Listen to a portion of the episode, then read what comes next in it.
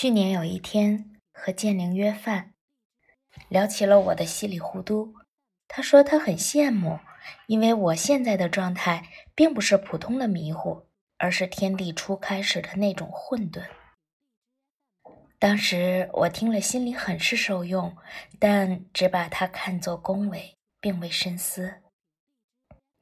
今早从启发俱乐部中得到了启发，联想到了《道德经》：“道可道，非常道；名可名，非常名。”每一次翻开《道德经》开篇第一句，都让我心潮澎湃，但看了解析，又顿感。风平浪静，索然无味，还真是个不可道、不可名啊！几百万年前，人类还没有进化成智人，它与其他动物一样，还只是动物。我们知道，动物的交流并非靠语言，它们可以用视觉、超声波，甚至离鼻器。如果有现代人类出现了返祖的现象，那么他们就成了超人。是什么时候，人类这些感觉器官变得迟钝了呢？大概就是从有了语言开始吧。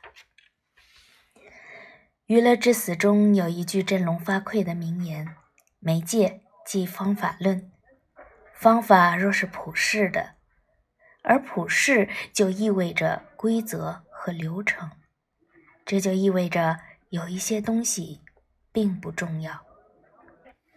最明显的例子就是现代媒体的标签制。面对着海量的信息，我们利用标签分类，把它们进行信息管理。难道被贴上某种标签的信息就是关于标签上的信息吗？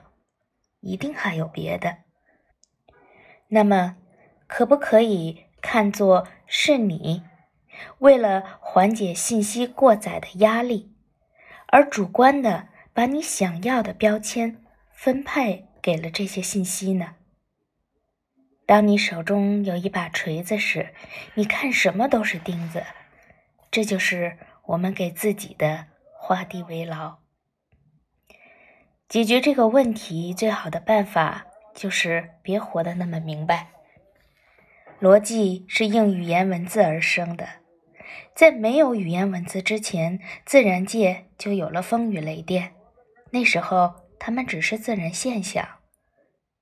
然而有了语言，就要为他们寻一个因果出来，于是有了漫天神佛，于是有了科学。可。